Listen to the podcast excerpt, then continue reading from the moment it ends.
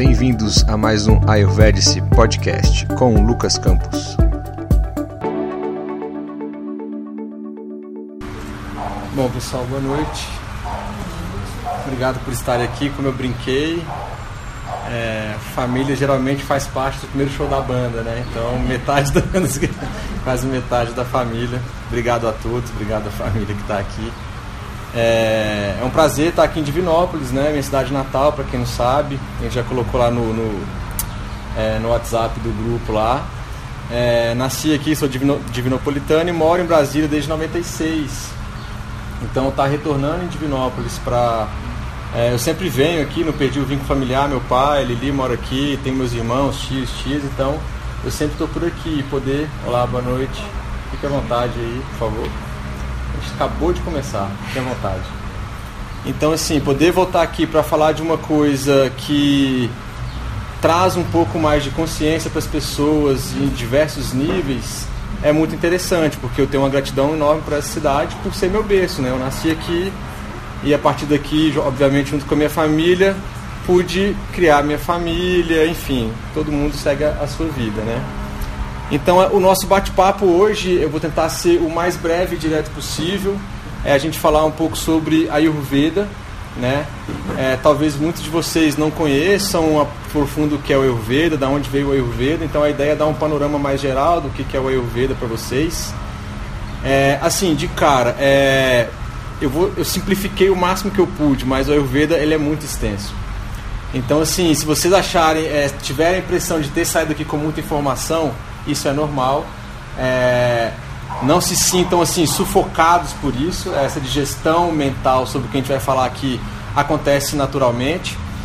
É, eu gostaria que todos vocês, independente é, do que já saiba de espiritualidade, do que já saiba sobre alimentação, do que já saiba sobre qualquer coisa, fique à vontade e assim, deixe você ver mais uma visão. Isso aqui é uma visão oriental.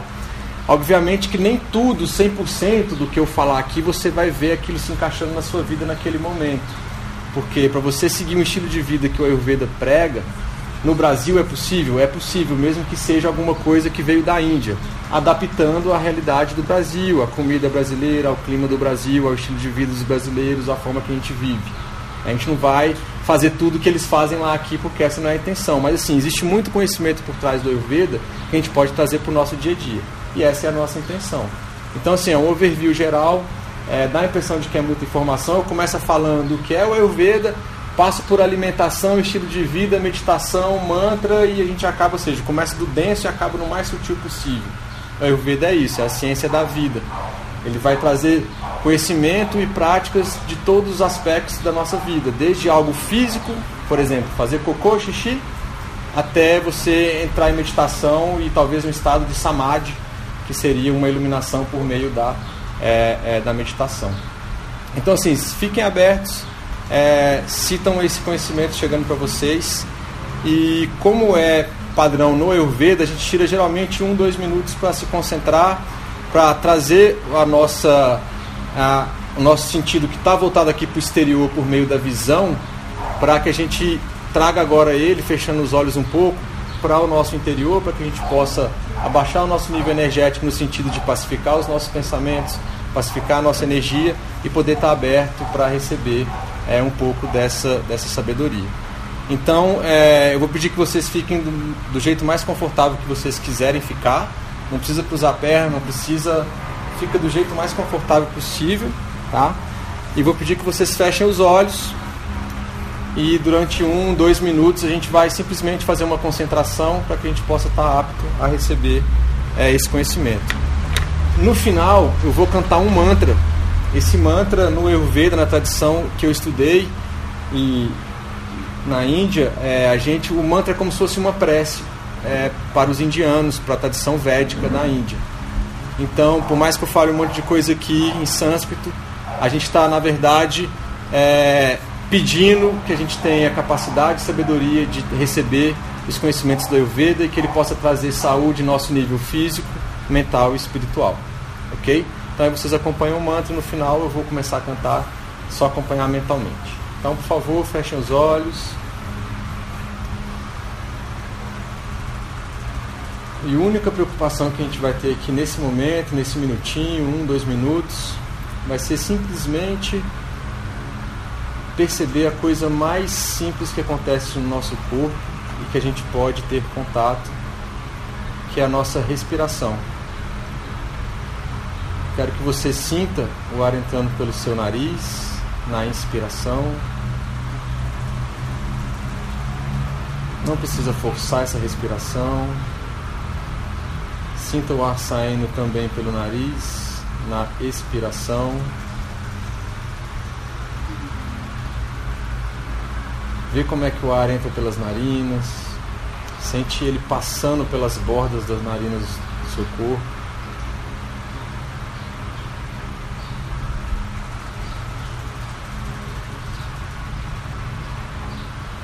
Cada vez que você inspira e expira, a sua mente vai pacificando um pouco mais.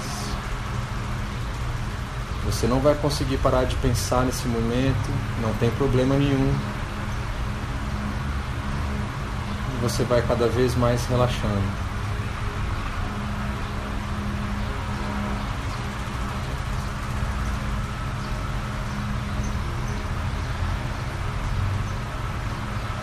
Se a sua mente já está em alguma preocupação fora daqui, simplesmente deixe essa preocupação ir embora e se concentre na respiração. Seu único foco é prestar atenção na inspiração e na expiração.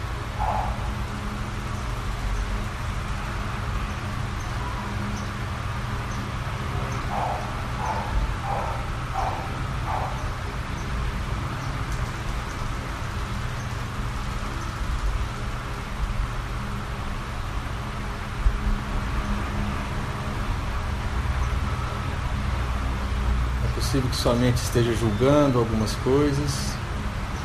Simplesmente deixe esses pensamentos irem embora e volte o foco para a respiração.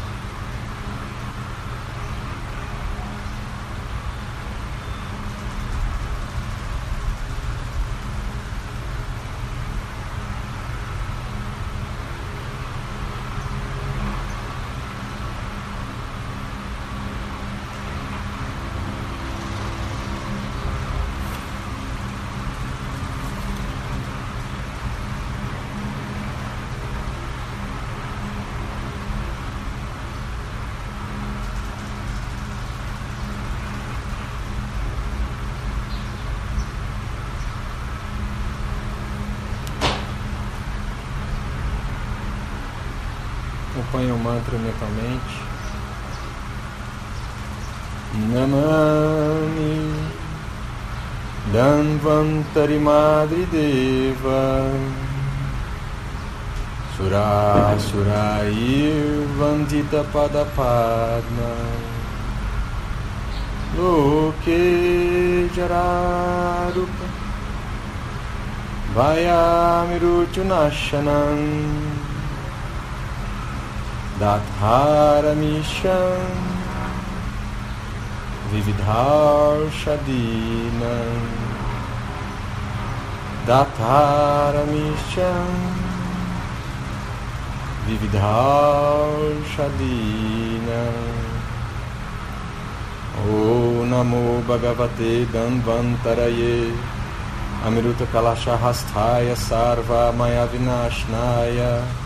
Trilokyanataya Vishnave Swaha Om Shanti Shanti Shanti Hari Om Tatsat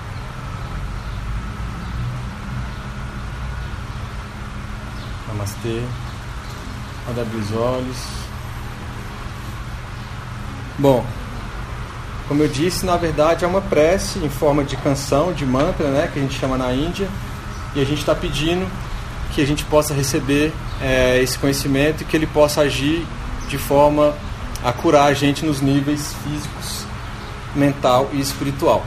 Essa é uma agenda assim bem sucinta, falar um pouco sobre o conceito de bem-estar, porque o Ayurveda na Índia ele é um sistema de saúde indiano. Então lá as pessoas se formam médicos indianos, elas estudam seis anos numa universidade e se forma médicos indianos. Eu vou falar mais para frente, mas eu tentei criar uma organização conforme as, as ideias vêm, eu vou falando alguma coisa que pode aparecer de novo e a gente pula. Então, já que eu comecei a falar sobre a origem do Ayurveda, é, data-se de mais ou menos 5 mil, 5.500 anos, alguns textos clássicos encontrados na região onde a gente conhece hoje como Índia. E é o sistema é, prático e é, de saúde dos yogis. Então a ideia era o que? Eu preciso ter saúde física e mental para que eu possa conseguir atingir a minha experiência, a minha evolução espiritual.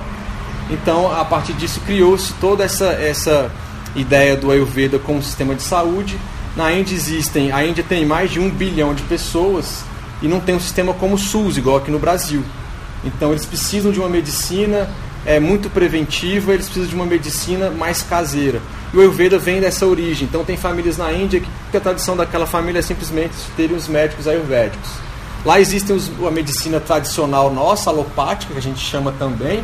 O começo do curso de medicina lá, os dois primeiros anos é o mesmo para todo mundo, depois o estudante escolhe os outros quatro anos medicina ayurvédica e medicina alopática. Tem alguns mestrados e doutorados que eles podem juntar essas duas coisas depois, né? Então, quando eles querem comprovar alguma coisa que um texto clássico disse há 5 mil anos, eles vão para a medicina alopática, fazem os estudos, fazem os exames de sangue, não sei o que, não sei, não sei o que, e comprova aquilo lá. Esse ano eu estive na Índia fazendo um curso avançado, a gente fiquei lá mais ou menos um mês, e a gente foi no Congresso Internacional de Ayurveda, onde tinham médicos levando conhecimento de que eles comprovaram muitas coisas que estavam escritas nos textos antigos do Ayurveda, e algumas dessas coisas a gente vai ver aqui, ok? Então, só para a gente dar um panorama mais geral.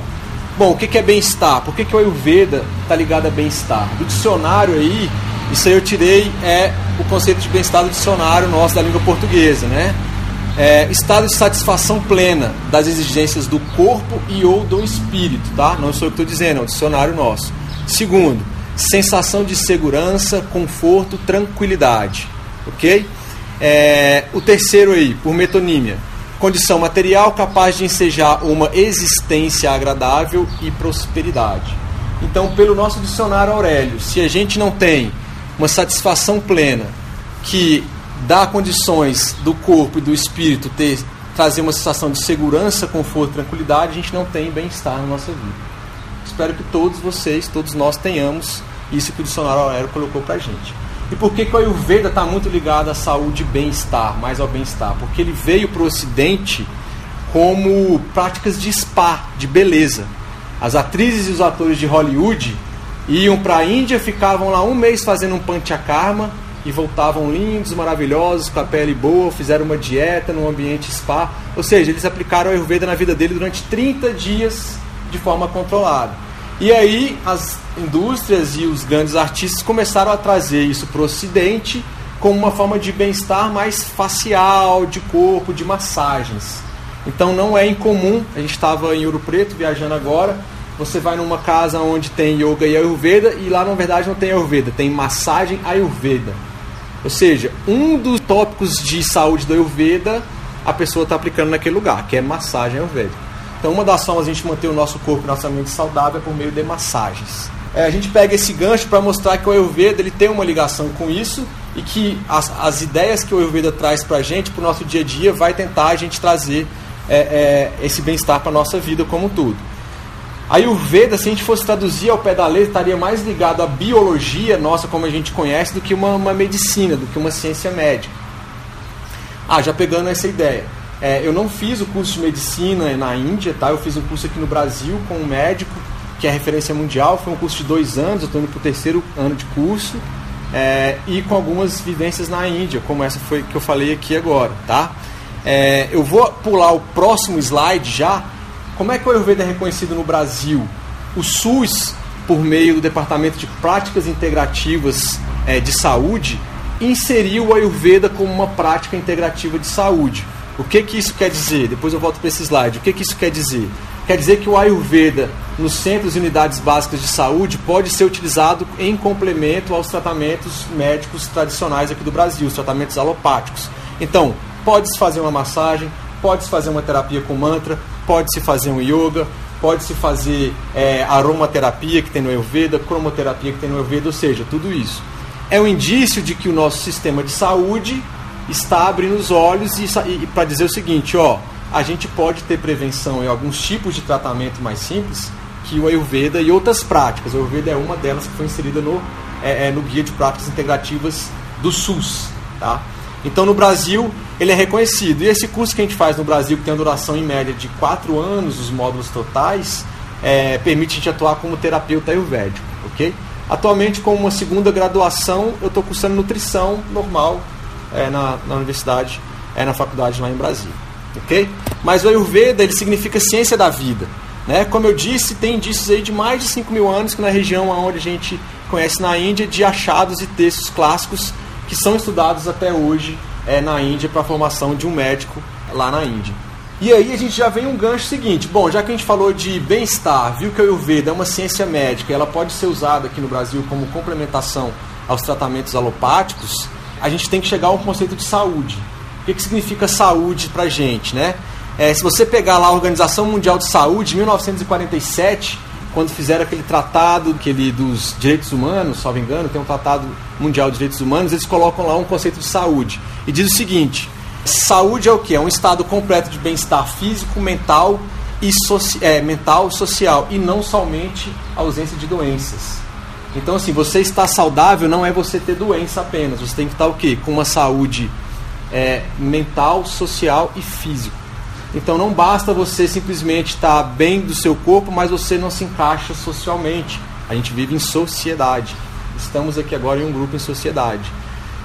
Por isso existe também todas as outras terapias e práticas mentais da nossa medicina tradicional, como a psicologia, a psiquiatria, dentre outros. O Ayurveda também tem um lado, tem um ramo de estudo dentro da formação que é voltado para isso. O Ayurveda extrapola um pouquinho mais esse conceito de saúde que a OMS coloca para os Estados membros aí da ONU. Ele diz o seguinte: Samadosha Samagni, Samadatu Malakriya, Prasana Atma Indriyamana, Swasta It Abidhyate. Ok? Isso é sânscrito. Entendeu tudo, né? Isso aqui está em sânscrito e quer dizer o seguinte: naquela frase, naquele parágrafo, ele está dizendo que a saúde ela tem a sua parte física e o Ayurveda destrincha isso. O que, que significa a parte física? Saúde é quando os doshas, os biotipos energéticos, quando o seu corpo está bem. Beleza. Quando o seu Agni, a sua capacidade digestiva está ok. Você se alimenta e você digere bem. E quando a gente fala de Agni, não é só o Agni mental, não é só o Agni do intestino estomacal, é o Agni mental. Você tem capacidade de digerir as informações que chegam até você.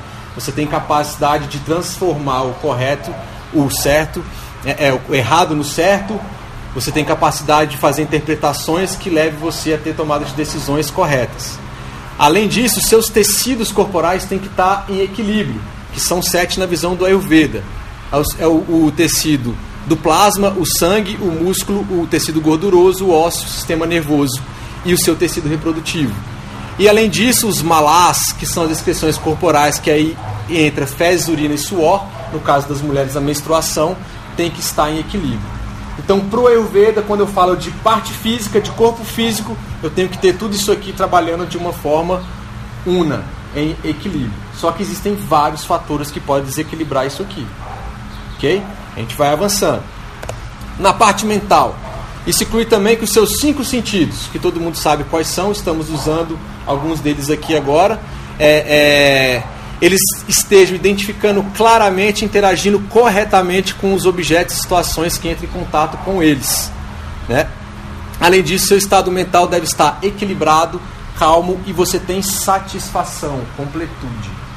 Ok? Então, além do meu corpo físico estar com todos aqueles equilíbrios, os meus cinco sentidos têm que estar agindo de forma que eles não me prejudiquem ou não prejudiquem o outro. Além disso, a minha mente tem que estar num estado de equilíbrio, calma e satisfação. Muitas vezes a gente tem tudo e não está satisfeito com nada. Então você está desequilibrado, você está com algum tipo de desequilíbrio na visão do Ayurveda.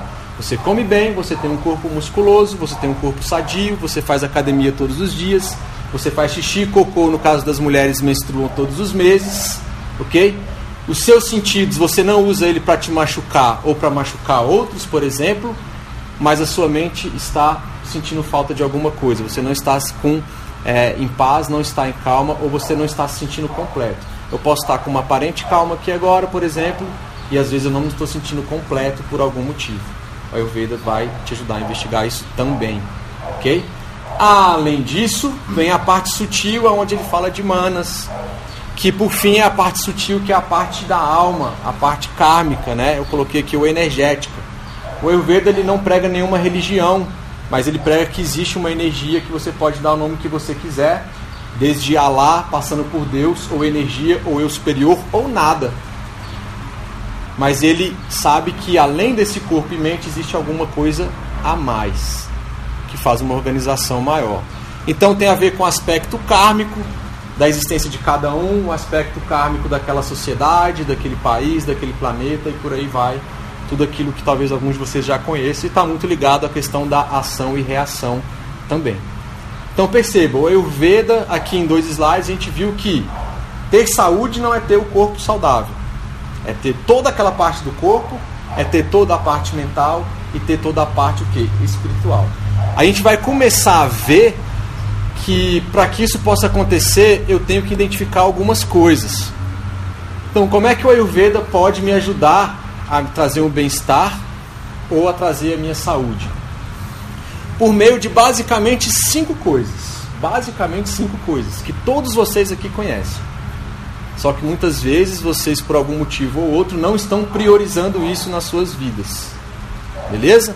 Quais são eles? Autoresponsabilidade, autoobservação, alimentação, viayama, que são exercícios físicos, e silêncio. É o que a gente vai destrinchar aqui nesse nosso bate-papo é, que a gente vai falar.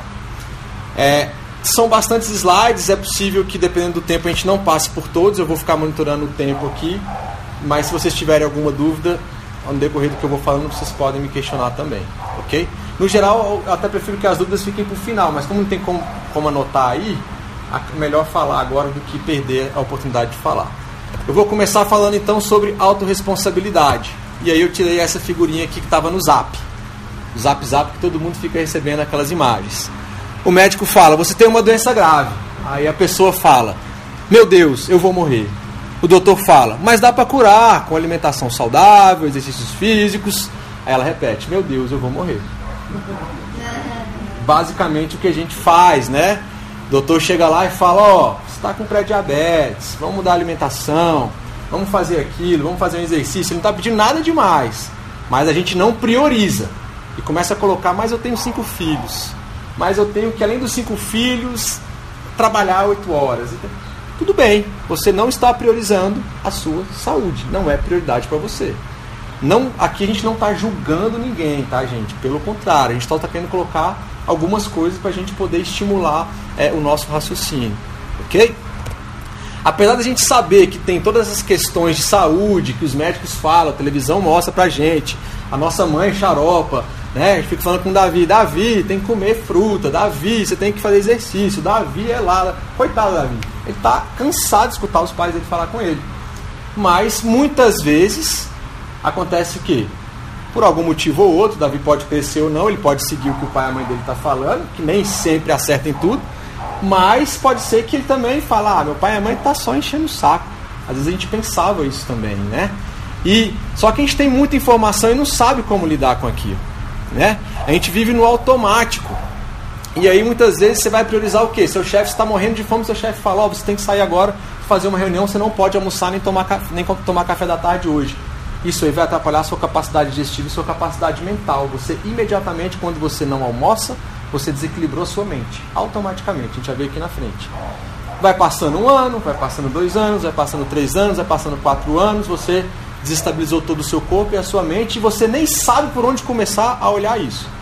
O médico vai te dar uma pílula sagrada, teoricamente sagrada, que a gente sabe que muitas dessas pílulas ajudam e tem que ser tomadas em algumas ocasiões sim, de acordo com a orientação médica sua, mas muitas delas poderiam estar sendo o quê?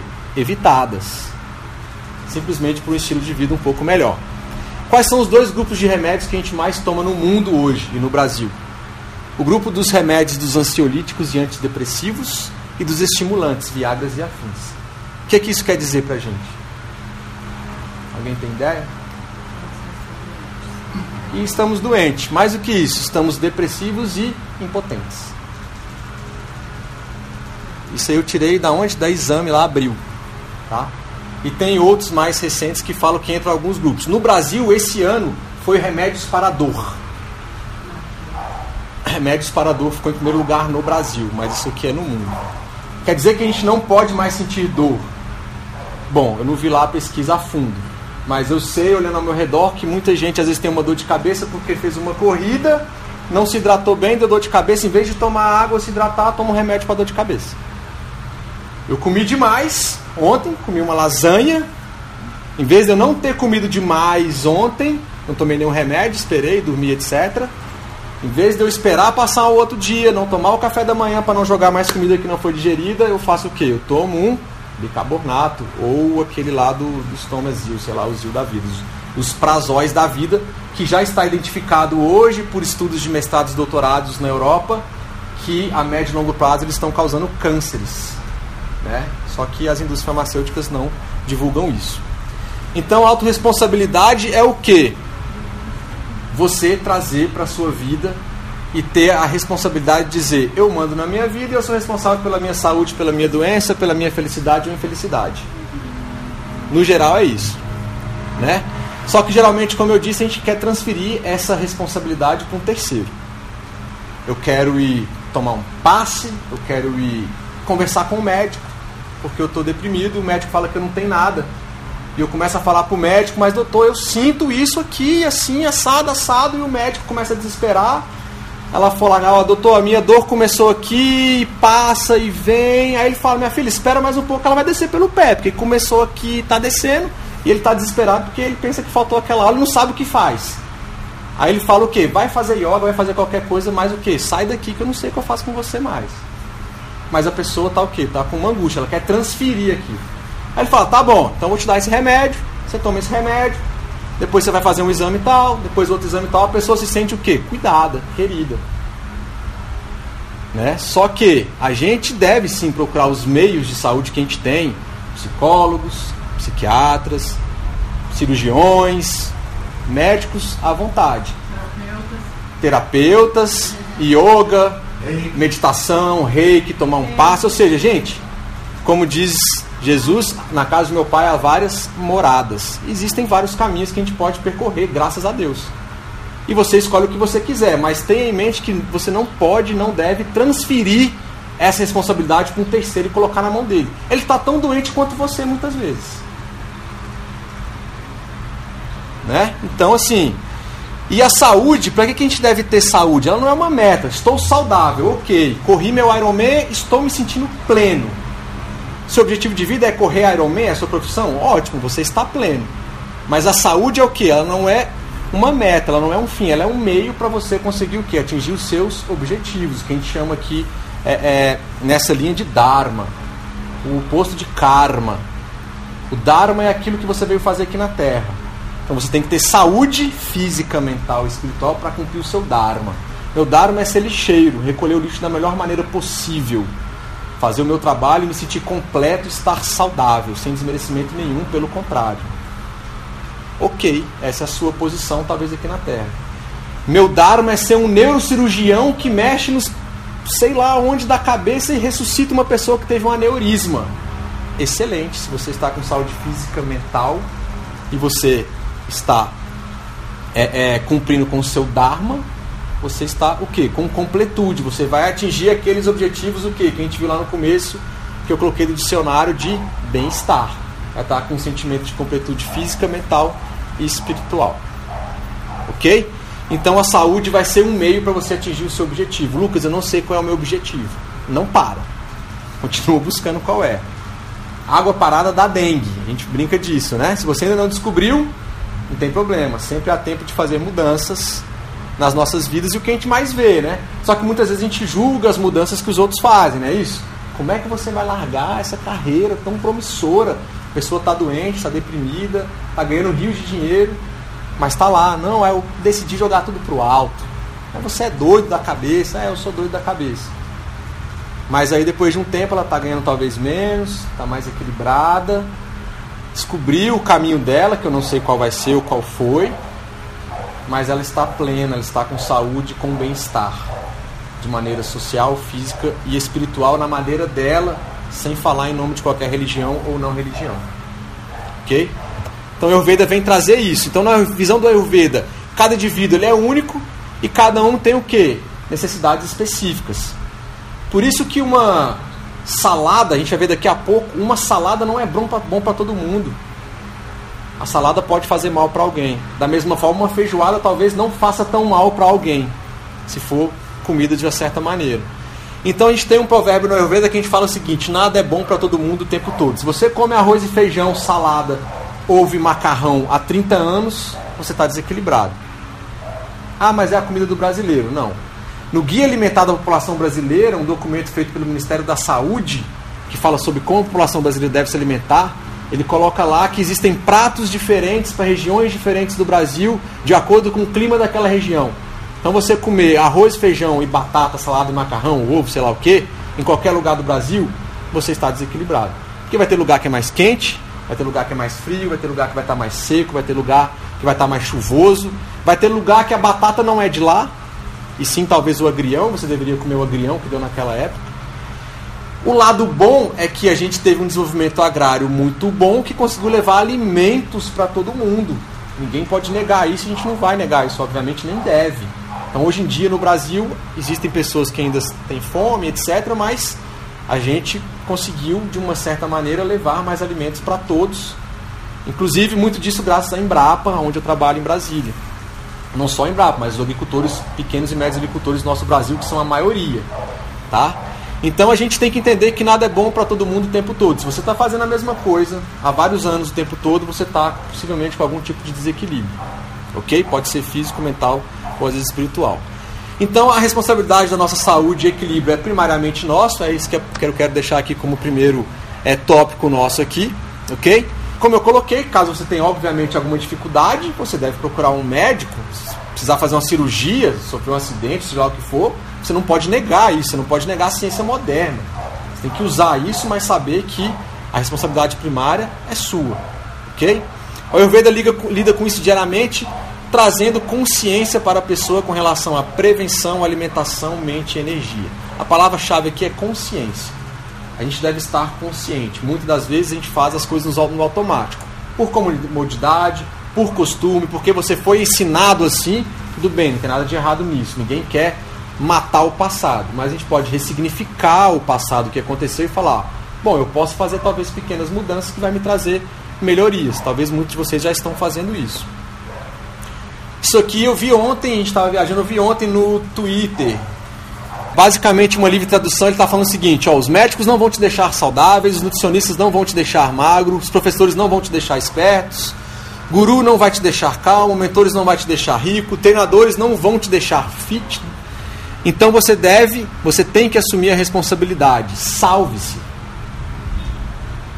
Quer dizer que médico, nutricionista, professor, gurus, mentores, blá blá blá, não é importante? Não, não é isso. Primeiro você tem que estar consciente de si mesmo e aí vai buscar um apoio. A gente tem que estudar, tem que ter professor, tem que ter talvez nutricionista e etc e tal. Mas autoconsciência, autorresponsabilidade. A gente não tem como falar de Ayurveda sem falar nisso, porque daqui a pouco, no final da palestra de hoje, eu vou falar um monte de coisa e você vai olhar, putz, se eu não virar a lanterna para mim, eu não consigo fazer nada disso. Ok, aí você não vai ter saúde nem bem-estar. Ok? Pode estar no seu, talvez. A gente diz que o Ayurveda é para todo mundo, mas nem todo mundo está para o Ayurveda. O Ayurveda está para todo mundo, mas nem todo mundo está para o Ayurveda. Ok? Esse é um filme bem bacana que eu sugiro, talvez vocês verem, tem na internet. Chama Kumare. Né? Uma verdadeira história de um falso profeta. E tem muito a ver com autorresponsabilidade, com autossalvação. Bom, os desequilíbrios geram doenças. E para eu identificar, me prevenir, eu tenho que ter autorresponsabilidade e eu tenho que me auto-observar. Como eu acabei de falar, virar a lanterna para dentro. Eu não posso estar mais no automático. É difícil eu mudar uma situação de 40, 50, 60, 70 anos? Muito. Talvez de alguma coisa que eu falar aqui, se você pegar uma ou duas, talvez comece a fazer diferença para você, aquilo vira uma rotina, depois você pega a terceira coisa e por aí você vai andando para frente. Então, para que a gente tenha saúde, é preciso que a gente se observe, mas observar não basta. E aqui eu vou introduzir um conceito muito importante que chama Shamanya Vishesha Siddhanta, né? Quer dizer, semelhante aumenta semelhante, o oposto trata o oposto. É o princípio da similaridade ou dissimilaridade. A natureza faz isso a todo momento, vocês fazem isso, o corpo de vocês faz isso a todo momento. Mas a gente, talvez alguns, como seres conscientes que deveríamos ser, não fazemos isso a todo momento. E aí o Ayurveda vem trazer conhecimento. Só o Ayurveda traz, é, talvez, consciência? Não, várias linhas. Mas o Ayurveda integra muitas coisas que pode te ajudar. Olha aqui, ó. A história ali está melhor que o Ayurveda, com certeza. Chamando a Vishesha Siddhanta. O que, que essa criança está fazendo? Ela está com um guarda-chuva. E está chovendo ela está alegre. Naquela outra fotinha lá da direita de vocês tem uma pessoa suando. Aqui tem uma pessoa com sede e ali tem uma pessoa com frio. Eles estão aplicando o conceito de Shamanya Vishesha Siddhanta. Oposto trata oposto e semelhante aumenta semelhante. Se você está com frio, você coloca uma roupa de frio, você se aquece. Se você está com sede, você bebe água. Eu estou com sede. Se, se o seu corpo está muito quente, você está fazendo exercício para controlar a sua homeostase, a sua temperatura corporal, ele começa a fazer o quê? A transpirar, a suar. Ele está querendo tirar calor, está querendo esfriar o seu corpo. Se está chovendo, algumas pessoas se protegem. Se está molhado, algumas pessoas, algumas pessoas querem ficar secas. Com esse conceito aqui, vocês sabem tudo de Ayurveda a palestra pode acabar aqui. Ok? Só que vamos ver se isso acontece mesmo. Como é que o Ayurveda pega esse conceito de Shamanya Vishesha Siddhanta e aplica na nossa vida prática? Por meio de atributos. Quando você estiver aprendendo Ayurveda, como é o primeiro contato aqui, não se preocupe, não precisa decorar nada. É, você vai ser um caçador de atributos. Você vai começar a olhar para as coisas, para as pessoas, para sua roupa, para o clima, para a comida e vai começar a ver atributos. É meio que Matrix, assim. Depois você começa a ficar treinado, você começa a identificar algumas coisas fala, cara, isso aqui é assim, aquilo é aquilo e por aí vai. Mas em uma visão mais integrativa, na natureza, o Ayurveda, os grandes sábios do Ayurveda, identificaram 20 atributos ou 10 pares de opostos. Yin e Yang. Né? O positivo e o negativo de todas as forças do universo. E isso acontece desde a sua comida, desde a roupa que você veste, desde o clima que você está e desde a palestra ser chata ou não e como você está lidando com isso. Ok? Então eles são as bases das propriedades de todas as coisas e objetos, seja de natureza física, mental e algumas até espiritual, mas a gente dá algum outro conceito quando é espiritual. Então, a partir desses atributos são formados os elementos da natureza e a partir desses elementos que a gente vai chegar no dosha. Muita gente fala assim: Lucas, eu ouvi falar de Ayurveda, eu queria saber o meu dosha. O dosha é o menos importante no começo da Ayurveda. Se você aprender os atributos, você não precisa saber os doces, você vai viver com saúde e bem-estar e harmonia. Quais são os atributos? Não precisa decorar, mas todos vocês conhecem eles: frio, quente, úmido, seco, pesado, leve, grosseiro, sutil, denso e fluido, estático e móvel, resistente penetrante, suave, duro, macio, áspero, turvo e claro. Com esses 10 pares de atributos, seja no nível físico, mental espiritual, vocês conseguem se equilibrar. Por exemplo, quando aquela pessoa estava fria, ela pegou, estava no atributo de frio, ela colocou o atributo de quente. O oposto trata o oposto. Se a pessoa está com frio ela pula num lago congelado na Rússia, ela vai se esquentar? Ela vai se esfriar ainda mais. Semelhante aumenta semelhante. Se você está muito magro e você começa a correr maratonas sem se alimentar corretamente, você vai engordar? Não, você vai emagrecer ainda mais. O semelhante vai aumentar o semelhante, vai aumentar a magreza, vamos dizer assim, né?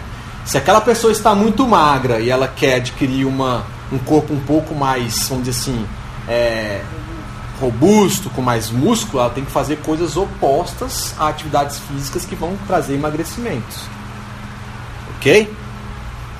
Então, olha só, somente com esses conceitos a gente consegue ter uma noção é, é, para nossa vida prática. Por exemplo, como você está no verão, vai começar o verão amanhã, né? Qual a sua tendência ou deveria ser com relação à alimentação? Você está na Bahia, hein, pai? Você está na Bahia, aquele calor danado na beira da praia. O que, que geralmente as pessoas pedem? Ah, pai, um acarajé. Se tá quente, você pega um acarajé com camarão e coloca uma pimentinha, hein, meu rei? Vou colocar ele quente. Né? O que, que, que, que você está fazendo com o seu corpo? Torrando ele, você está aumentando o calor interno dele. O seu corpo vai fazer um sacrifício enorme para digerir aquilo. Pelo conceito de Shamanya Vishesha Siddhanta, você deveria utilizar coisas o quê? Contrários ao atributo do quente, coisas mais refrescantes. O baiano, meu rei, ele é esperto, ele coloca o coentro. Por quê? Porque o coentro, depois que ele é digerido, ele traz um pouco de frieza, ele ajuda a esfriar a região estomacal nossa. Então a sabedoria popular também está aí usando o Shamanya Vishesha Siddhanta para tentar equilibrar. Mas se você não está acostumado, vai comer uma carajé no calor, na beira da praia, você possivelmente está desequilibrado se não passar mal às vezes. Ok? O ideal seria coisas mais. Pode falar. Sei como que entra isso. Por exemplo, quando está muito calor, se você tomar um banho muito gelado, também você vai sentir mais calor, porque seu corpo reage e você transpira mais. Isso. Se você tomar um banho morno, a continuidade da temperatura, a mudança não vai ser tão, tão brusca, né? Você vai ficar fresco durante mais tempo. Pronto. Eu não sei como é que entra isso. E aí você já puxou um gancho lá da frente. No Ayurveda a gente nunca vai para os extremos. Você nunca toma água extremamente gelada, então o banho é morno para um pouquinho mais frio. Para ser mais exato, o Ayurveda fala que a cabeça e o rosto tem que ser frio e o seu corpo, o banho tem que ser morno. Na Bahia, na beira da praia, você pode tomar uma chuveirada fria, normal. A cerveja extremamente gelada vai danar o seu sistema digestivo. E se você comer um camarãozinho ainda, vai pipocar na pele muitas vezes. Ok? Você está é, esquentando ainda mais. É o brasileiro. Percebam o seguinte: na Rússia, na Rússia, no frio, o que, que eles tomam? Cerveja estupidamente gelada? Vodka quente para esquentar, para aquecer o corpo. Uísque.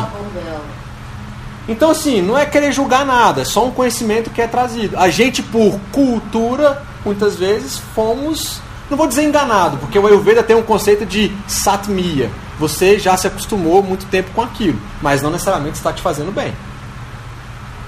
Ok? Então, esse é o ideal. Ok? No verão, clima quente, alimentação, um atributo mais frio para morno. Ok? Olha só, pegando esse conceito chamando Vishesha Siddhanta, você vê uma salada e uma sopa.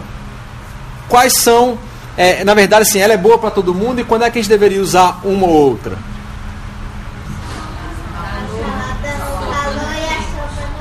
Ah, o Davi sabe tudo de Ayurveda. E vocês também. Mas olha só, a pessoa quer emagrecer. Doutor, nutricionista ou doutor endocrinologista, é, eu quero emagrecer. Aí ele, ó, academia, beleza? Toma esse remedinho, toma o whey protein e o que? Salada e torradinha seca. Vai emagrecer? Vai. Mas também vai ficar ansioso então a salada, para quem quer emagrecer, é para alguns tipos de corpos, não são para todos os corpos. Não são para todos o que? Os climas. A sopa na Bahia, no quente, vai te fazer mal. Só de pensar você já começa a transpirar, né, ó. Né? Pensar numa sopa na Bahia. A salada na Bahia, talvez com um peixe grelhado, com um fio de óleo, vai ser interessante. OK? Então é isso que a gente tem que olhar. Ó. Quais são os atributos da salada? Frio, seco, leve, áspero e claro. A sopa, quente, úmido, pesado, macio e turva. Se a pessoa já tem um corpo quente, já é úmido, transpira, está com um corpo pesado. Se ela comer muita sopa, o que vai acontecer com ela? Ela vai engordar. Ela vai engordar. O Davi, você quer dar uma palestra? Não. Para esses casos, a salada vai ter os atributos opostos. Aí eu vou lançar um desafio. Para uma pessoa com ansiedade, qual seria a melhor opção? Salada. Davi, você faltou essa aula. Parar de trabalhar e ir para cachoeira. Para ansiedade, esses dois, dois alimentos aí, qual que seria o ideal? É, a pessoa está ansiosa, você se sente ansiosa. Ah, porque a sopa alimenta aí. Vamos. A sopa mastiga mais. A sopa mastiga mais. Todos os argumentos bons, mas vocês a partir de sopa agora. pular. Mas olha só, vocês agora são o quê? Identificadores de atributos. Vocês estão na Matrix agora, estão saindo da Matrix, na verdade. Vocês têm que olhar quais são, eu não falei aqui, mas quais são os atributos da ansiedade. Por eu ver, existem dois tipos de ansiedade, basicamente. A, basicamente, aquela ansiedade que você vai, por exemplo, dormir e a sua mente fica pensando em 60 mil coisas diferentes. Quais são os atributos?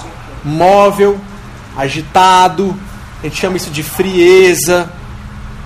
E tem aquela ansiedade que a pessoa pisou no seu calo no trabalho hoje. Ela falou: Esse seu trabalho está horrível, eu não aceito, devolve isso aqui, eu quero que você me faça tudo amanhã de novo. E vou dizer mais: você é incompetente. E aquele, como o pessoal fala, o sangue ferve. Taiou nos nervos. Taiou o sangue. Você vai para casa, engolir o sapo, e aí vai dormir e fala: amanhã ele vai ver. Eu vou chegar no trabalho, a primeira coisa que eu vou fazer é consertar o relatório e jogar na cara dele. E a pessoa só fica o quê? Martelando, obsessiva. São duas ansiedades diferentes que o Ayurveda diz que existe. Se você pensar na ansiedade em que sua mente está mais agitada, está mais móvel e mais leve, você vai dar uma salada com os mesmos atributos para essa pessoa? Ah, mas eu quero emagrecer, doutor. Ok, sua ansiedade vai aumentar. Ganhe emagrecimento e uma ansiedade de bônus. Um remedinho poder. Ou um remedinho. controlar a ansiedade. Não, tá ansioso, dá um remedinho. Aí ela Pra- tá fígado, o E aí vem todas as outras. Estamos falando de prevenção, tá, gente? Não estamos falando de remédio nada, de alimentação, primeiro exemplo. Então, se você der a salada para essa pessoa, a ansiedade dela vai aumentar. Para esse exemplo, a sopinha quente seria melhor, viu, Davi? Anota aí para você na próxima palestra, você dá a dica melhor. Agora, você tá com um pensamento o quê? Obsessivo. Você tá. A sua ansiedade está o quê? Ela tá quente. Você tá com sangue taiou. Subiu aquele nervosismo, aquela quentura. Você tá focado. Você tá o quê? Você tá é, é, com movimento. Você quer acabar com aquela pessoa, se pudesse. Uma ansiedade a gente chama que ela é fria e leve, imóvel, e outra ansiedade a gente fala que ela é mais quente e mais parada. Para essa pessoa que está com uma ansiedade mais obsessiva, a salada seria um exemplo de alimento melhor. Levando o conhecimento que a gente sabe que oposto trata o oposto e semelhante aumenta semelhante. Então você vê um monte de pessoas bonitas, esbeltinhas na academia, pulando, quicando, etc e tal, mas está com a cabeça, ó, voando. Ou você muita, vê muita pessoa que está fazendo crossfit, pneu, rasgando tudo, tá quente e a pessoa briga com ela e o pensamento dela tá obsessivo. E ela toma whey protein para ganhar mais massa, para colocar mais calor, para colocar mais força, para colocar mais quentura, e tá na Bahia, e tá em Divinópolis, e tá mais úmido, ela vai ficar nervosa. Ela vai ficar obsessiva, ela vai querer brigar na rua se alguém fechar o carro dela. Entende essa ideia? E essa ideia você pode levar para qualquer coisa na sua vida. Olha isso aqui. Todos os esportes são bons para são bons para todo mundo? Peguei dois exemplos. Existem milhares de esportes. Fazer exercícios é importante. Não falei que é para ir para academia, eu falei fazer exercício, movimentar o corpo. A gente evoluiu de milhares e milhares de anos para se exercitar. Aí tudo bem que a gente não está na idade das pedras, tem que fugir do leão ou do mamute. Mas a nossa evolução foi essa, de movimentar o corpo, sobreviver, e de um lado para o outro. Até que veio a agricultura etc e tal, a gente se estabeleceu um pouco melhor. Mas os seus genes lá atrás estão dizendo que você tem que se movimentar. Se você não movimenta um braço quando você ingessa, andava de skate, colocava gesso às vezes, torcia o tornozelo, ficava um mês. Quando você tirava o gesso, uma perna estava o quê? Mais fina do que a outra. Porque atrofiou. Sem movimento, seu corpo vai parar. Eu vou gastar energia para manter uma coisa que não precisa de energia, vou deslocar aquela energia para outro lugar. Então, assim, exercício é importante. Exercício, não falei qual. A gente vai ter umas ideias aqui, você depois tira suas conclusões. Bike, spinning. Alguém já fez bike na rua mesmo? Bike, pedalar. Talvez alguém já pedalou pra mountain bike ou foi pra academia tum. Transpirando pra caramba. E o outro, box. Bum. Bum. Saco de pancada, mais forte. Bum. Bum. São dois exercícios. Quais são os atributos dele? Da bike, quente, os dois são quentes. Exercício físico, está movimentando sangue, você está transpirando. Quente e úmido, os dois são. A bike ela é mais leve no geral. Você está o quê? Com movimento muito mais rápido. Depende um pouco aqui, vai ter varia, variações, mas estou falando no geral. Você pode ter peso pena, por exemplo, no boxe, o cara é rapidão. Mas estou falando de uma forma geral. Numa bike você se movimenta dinamicamente muito mais do que o boxe. Ela é mais fluida, né? Você faz movimentos, pedal, você pode agachar, etc. E ela é penetrante no sentido de você pode dar tiros, pá, para, ou seja, você penetra mais. O boxe é quente, ele também é úmido, transpira, ele é mais pesado, tem que concentrar, bum, levar a pancada, defender, dar a pancada, e estou segurando. Já mudou o atributo ali. Ele é mais denso, ele é mais pesado. Eu não consigo dar tiro. Se eu ficar correndo na luta de boxe um round, fugindo dele como se estivesse numa bike, no terceiro o cara me detona que eu já cansei inteiro. Então estou mais parado, o movimento existe, mas ele é mais parado em relação à bike. Estamos fazendo comparação. E você exige mais resistência no sentido de pancada, de segurar mais. Bike também, dependendo do que você está fazendo. E aí eu pergunto: para uma pessoa com sobrepeso, qual seria a melhor opção? Pra mim seria bike. Nesse contexto, nesse exemplo, tem muita coisa que você. Os dois seriam bons? Sim, exercício físico para todo mundo é bom. Se você só tem, por exemplo, a bike, faz bike. Só tem o box, faz. Se você só tem caminhada, faz caminhada. Mas nesse contexto, se você tivesse as duas opções e você tivesse que escolher para você, nossa, eu acho que estou com sobrepeso e tal, então eu até me auto-identifico um pouco. O que, que acontece? Você vai escolher qual, se tiver essa opção? Bike. Vamos ver o sobrepeso. Quais atributos que ele tem? Pessoa que está com sobrepeso. Tá úmida, tá pesada, tá parada, tá mais estática, tá mais densa. O box então é o mais indicado para essa pessoa? Ele é bom para ela, sem dúvida, mas ele vai ser o mais indicado? Não vai, vai ser qual? A bike. Que ela tem atributos, atributos opostos. E para essa pessoa com sobrepeso, aí sim você pode dar o quê? A saladinha, em vez da sopa. Tá vendo como as coisas começam a se encaixar? E se for no verão? Salada. Salada, pode fazer a bike, só que aí você vai fazer o quê? A hidratação vai ter que acontecer. Mais ainda, os dois, né? Mas aí vai ser mais ainda. Então entende como coisas bem simples, vocês compreendem a ideia? Coisas assim, simples que você pode aplicar na sua, no seu dia a dia, sabendo somente atributo. A Ayurveda basicamente é isso. Os caras estudam seis anos para aprofundar muito mais do que isso, que lá você tem que fazer cirurgia, existe é, a parte que cuida de parto, mulheres, de criança, todas as, as especialidades que, o Ayurveda, que a medicina tem no Brasil, o Ayurveda também tem na Índia. Tá? Mas assim, a gente está falando de coisas para prevenção. Eu não posso atuar, talvez eu atue como nutricionista, mas como terapeuta ayurvédico tenho que falar de prevenção, não posso prescrever um remédio, não sou médico. Então eu vou lidar com isso, com coisas que eu vou te mostrando como é que você deve fazer. Por exemplo, olha só. Ah, não, Lu, agora você apelou. Você vai dizer para mim que tem diferença entre eu meditar e fazer um Tai Chi Chuan? Os dois são muito zen. Os dois pacificam a mente. Com certeza. Absolutamente certeza, sem sombra de dúvida nenhuma. Vamos ver um pouco dos atributos dos dois. A meditação, ela é mais fria, você está mais parado.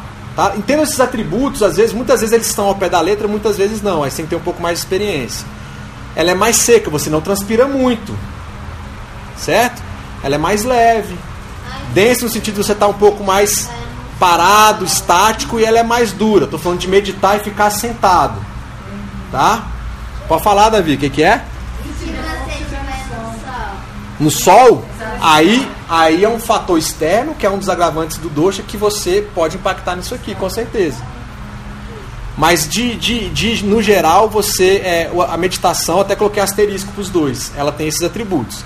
O Tai Chi, ele também é frio, seco, ele é leve também, só que ele é mais fluido. Você faz movimentos energéticos, trazendo do chakra, movimentando aquelas energias. Ele é mais móvel, né? Está fazendo já uma movimentação, ele é mais suave. E aí, para uma pessoa com depressão, qual seria a melhor opção? Os dois são excelentes, Lucas. Assim como no caso do sobrepeso para o exercício físico. Qualquer um é excelente. Mas qual seria o mais indicado? Aí. E aí a gente exatamente. A resposta, os dois são excelentes. Mas a pessoa tinha que fazer os dois, tá? Os dois de preferência. Mas vamos. Não, é pegando só esse ponteiro. Yoga nem se fala assim. Tô pegando yoga. O yoga até abarca tudo isso aí, né? É, junta tudo isso aí até, exatamente. Mas eu quis quebrar porque muitas vezes as pessoas vê como, né, quer ver coisas separadas. Ah, na minha cidade não tem yoga, tenho, agora tem espaço samadhi, tem yoga, tem um monte de coisa aqui. Então, por exemplo, é, para essa pessoa com depressão, é, o Ayurveda, na visão do Ayurveda, a pessoa que está com depressão, ela está com a mente, no geral, mais prostada, mais parada. Essa pessoa, você tirar ela para fazer uma meditação, é tirar ela do, da soneca do sofá para a soneca no tapete da meditação. Ela não vai ter todos os benefícios da meditação de imediato. De imediato. Então, com certeza, fazer essa pessoa se movimentar mais, talvez levá-la até para um spin, às vezes, para acordar ela mais, e aí ela despertar novamente e trazer esses atributos de novo se ela estiver fazendo algum acompanhamento, que ela continue o acompanhamento médico dela, obviamente. Mas e aí, depois que ela já estiver no estado de mais despertar, de mais consciência, de mais mobilidade, aí você introduz a meditação que vai ter um resultado muito melhor. Por isso aquele conceito, nem tudo é bom para todo mundo o tempo todo. Lucas, isso é um saco. É. Por isso que eu falei de autorresponsabilidade no começo. Só um minutinho, a gente também tem outra professora de yoga que é a Excelente. de falar. Ótimo. E assim, eu comecei a palestra, mas assim, agradecendo a, a, a Nayara, né? Já aqui tá na metade da palestra, mas agradecer ao Espaço Samadhi por ter aberto aqui. A gente fez. é, é, como eu estaria de férias aqui com a família, a gente aproveitou a oportunidade para trazer o bate-papo, despertar, muitas pessoas não conhecem. É, a gente colocou contribuição livre, porque existe né, gastos, custos, eletricidade, energia, a gente sabe que existe um monte de outras coisas, as coisas não acontecem assim do nada, mas assim, é, é livre. Né? É, é, isso em Brasília está acontecendo muito, é, de ter contribuição livre, de você ir no lugar e adorar e querer pagar 10 mil reais no extremo, um exemplo, ou falar isso para mim, zero. É da sua consciência. E foi a ideia, então assim, é só pra gente continuar. E aí, só com isso aqui, se eu acabar a palestra agora e você for para casa e te der a tabelinha com os 10 pares de opostos ou os 20 atributos, e você começar a aplicar na sua vida, você vai levar uma vida bacana. Se você trazer auto responsabilidade. Se eu parar agora, parece parar agora. Falar nisso quantas horas? Tá na hora já? 8 h 15 A gente começou 7 h 20 Tá muito bom, pode Tá bom. É, eu vou adiantar, mas olha qual que é a ideia. Dos atributos, dos atributos, a gente vai formar os cinco grandes elementos da natureza que a maioria de vocês conhece. A gente conhece quatro, geralmente, quando estuda no colégio, né? Terra, água, fogo, ar. E existe um a mais que chama espaço ou éter. A junção desses elementos, a combinação desses elementos, vai formar esses cinco grandes elementos. A, a, a combinação desses dez pares de atributos vão formar esses cinco grandes elementos da natureza. Tá? Então, olha só. O elemento terra está relacionado com a parte, falando do nosso corpo, tá? Com a parte do esqueleto, intestino, músculo e pele. É, a água está relacionada com plasma e toda a parte líquida do nosso corpo. O fogo está relacionado com peso, necessidades naturais de transformação, sede, digestão, tá? Quente, energia sexual. O ar está relacionado com todo, todo tipo de movimento, tá? Ah, e também a respiração até nível celular e toda a parte do sistema nervoso. E o éter está relacionado com as emoções. Então é aqui que a gente fala que o Ayurveda integra o físico, o nosso corpo, o nosso mental e espiritual. Quais são os atributos, né? Que está é, na Terra. Então, ó, Terra, atributo frio, seco, pesado, grosseiro, sólido, estático, resistente, duro e áspero. Não vou passar todos. Mas se você come uma lasanha, ela, tá, ela tem quais elementos dentro dela? Possivelmente o terra e água. Ela é pesada, ela é sólida. Se eu pegar do água aqui, ela é úmida, ela tem pesado de novo. Então, assim, o que eu quero dizer para vocês, eu não vou me ater muito aqui, é que aqueles elementos eles se combinam, como eu acabei de mostrar. A água tem essas combinações de elementos, o fogo tem essas aqui: quente, seco, leve, sutil e etc. O ar, frio, seco, leve. Por que, que aquela ansiedade que a pessoa fica pensando em várias coisas, quando um terapeuta vai te tratar, ou você já conhece a Ayurveda agora, é, é, fica ligado que tem os elementos ar e éter? Por causa dos atributos. Frio, seco, leve, é móvel demais aquela ansiedade, aqueles pensamentos. Ou seja, você sabe que tem esses dois atributos. E a partir desses elementos, eu consigo fazer a mesma analogia com aquelas comidas. Em vez de eu pensar em atributo, aqui eu estou fazendo uma agregação. A gente aprendeu os atributos, agora eu posso agregar atributos. Por exemplo, aquela salada, baseada nos atributos de ser fria, seca, leve, áspera e clara, eu sei que ela tem os elementos ar e éter. Que daqui a pouco, esse é o dosha vata. Então, uma salada é vata. O dosha, falando de dosha, para quem já leu um pouquinho. Então, se você come uma salada demais, você tem ar e éter, que por sua vez lá atrás tem frio, seco, leve, áspero e claro. Por isso você emagrece. Olha lá, ela é seca, ela é leve, ela é fria. Quando eu falo da sopa, eu tenho o quê? Quente, úmido, pesado, denso resistente. Tenho fogo, água e terra. Então, falando já um pouco aqui da. fazendo a relação com os esportes, no caso do boxe, ele vai ter esses elementos, que por sua vez o boxe vai ser um pita cafa, um, um esporte pita cafa, falando de doxa. É fogo pela questão dele ser quente, dele ser úmido. E é terra também por, por a questão dele ser pesado, resistente. Então são combinações de atributos que dão os elementos da, é, que a gente conhece no Ayurveda. Ok? E aí finalmente chegamos ao Doshas. O Ayurveda, no geral, quando os sábios foram lá, eles identificaram tudo isso aí, só que para explicar para as pessoas tudo isso, às vezes era muito difícil. Então eles falam assim: ó, vou agregar tudo, pegar um monte de combinação e separar por três tipos de coisa, que são os doshas. O Ayurveda chama de tridoshas. São, eles governam as funções biológicas, psicológicas, fisiológicas do corpo, da mente e da consciência. Então aquela junção de atributos, de elementos, que esses elementos vão se combinar, vão gerar os doshas. Então imagina toda a carga de conhecimento ou de funcionalidades que os doshas têm dentro de uma pessoa, tá? Eles atuam como componentes básicos e barreiras de proteção para o corpo na sua é, constituição ou condição fisiológica normal. E são uma conjugação dos elementos. Esse slide aqui está melhor. Então o dosha vata, que é esse de baixo, eu combino os elementos éter e ar. Então, se eu falo que uma pessoa é vata, eu sei que ela é fria, ela é móvel, é uma pessoa agitada, é uma pessoa que tem muito o quê? Muitos pensamentos. Não tem tendência para ser uma pessoa muito nervosa, a não ser que ela esteja em desequilíbrio. Quando eu falo que uma pessoa é pita, eu estou juntando o elemento fogo e água. Tem água ali também, mas é mais fogo. É uma pessoa mais quente, está ligada a pensamentos, a estudo, tem uma boa capacidade digestiva quando eu falo que uma pessoa é cafa, ou algum elemento tem ele, é, é cafa, ele é uma junção dos elementos água e terra. É mais pesado, é mais denso. Então tem gente que nasceu com a estrutura cafa e nunca vai ser magro, a não ser que ela esteja extremamente doente.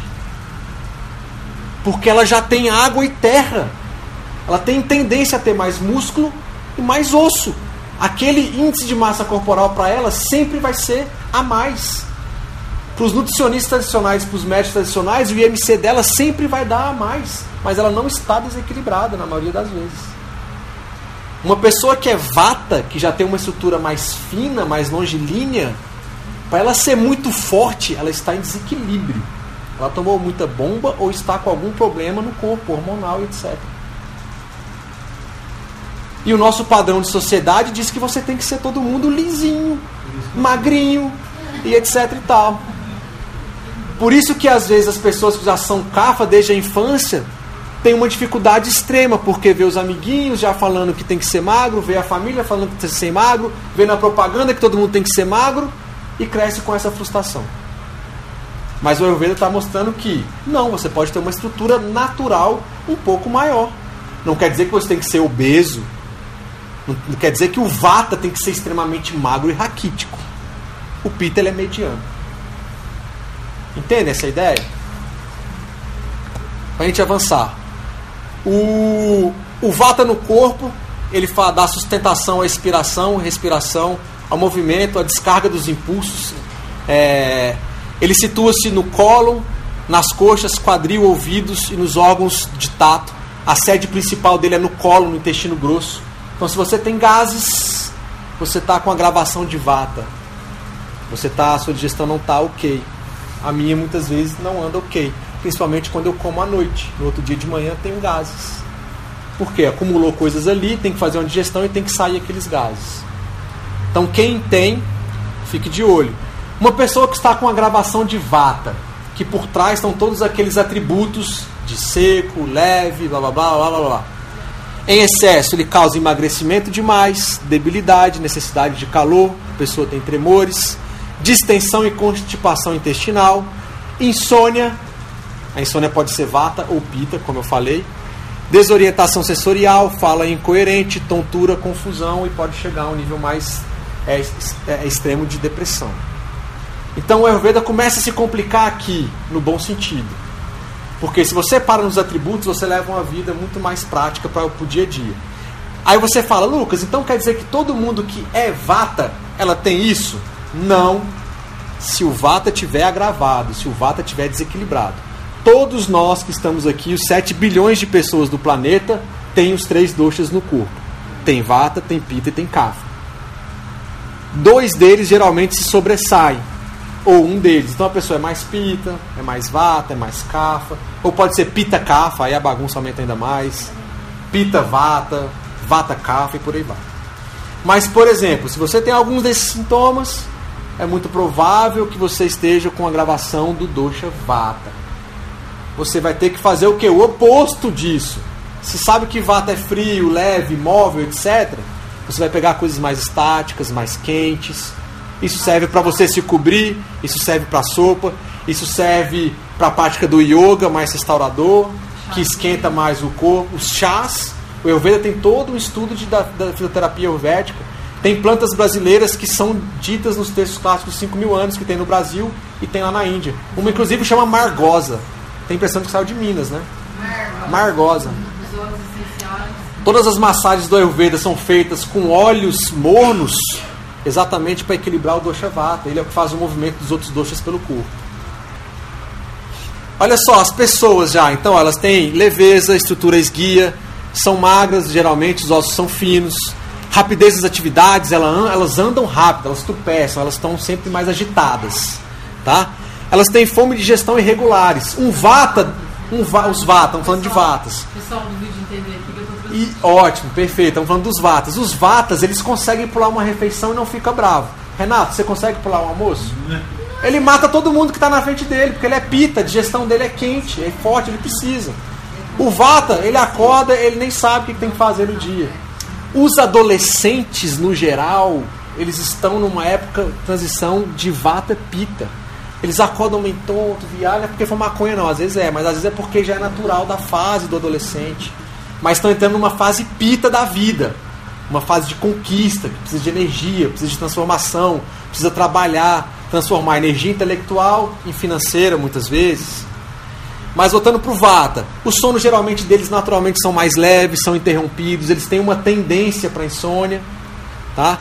Eles têm um entusiasmo, uma vivacidade, uma imaginação maior do que outras pessoas. Então você vê uma pessoa que tem muita imaginação, são pessoas mais ativas, são pessoas mais vatas. Naturalmente, não quer dizer que ela está desequilibrada. Excitabilidade e mudança de humor, mudam de humor muito rápido. Você encontra com vata de manhã, vamos para a festa, vamos, vamos, vamos, já organiza tudo. De noite, ele não foi para a festa porque ele quis dormir, a energia dele mudou e o humor dele também. Ele te deu o bolo. Então, seu namorado te deu o bolo, às vezes ele está com vata gravada ou ele é vata.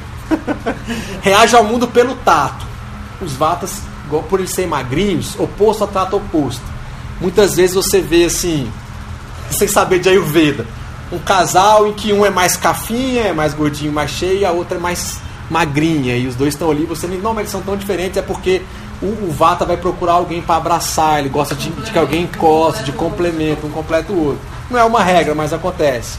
Então, se você quer é, se dar bem com o Vata, você paga uma massagem para ele, ou paga alguma coisa em que vai ter o toque, ele gosta de cumprimentar, ele gosta de abraçar, para se sentir o quê? Mais aquecido, naturalmente lá atrás tem o frio, tem o movimento, ele quer alguém que pare ele. Ok?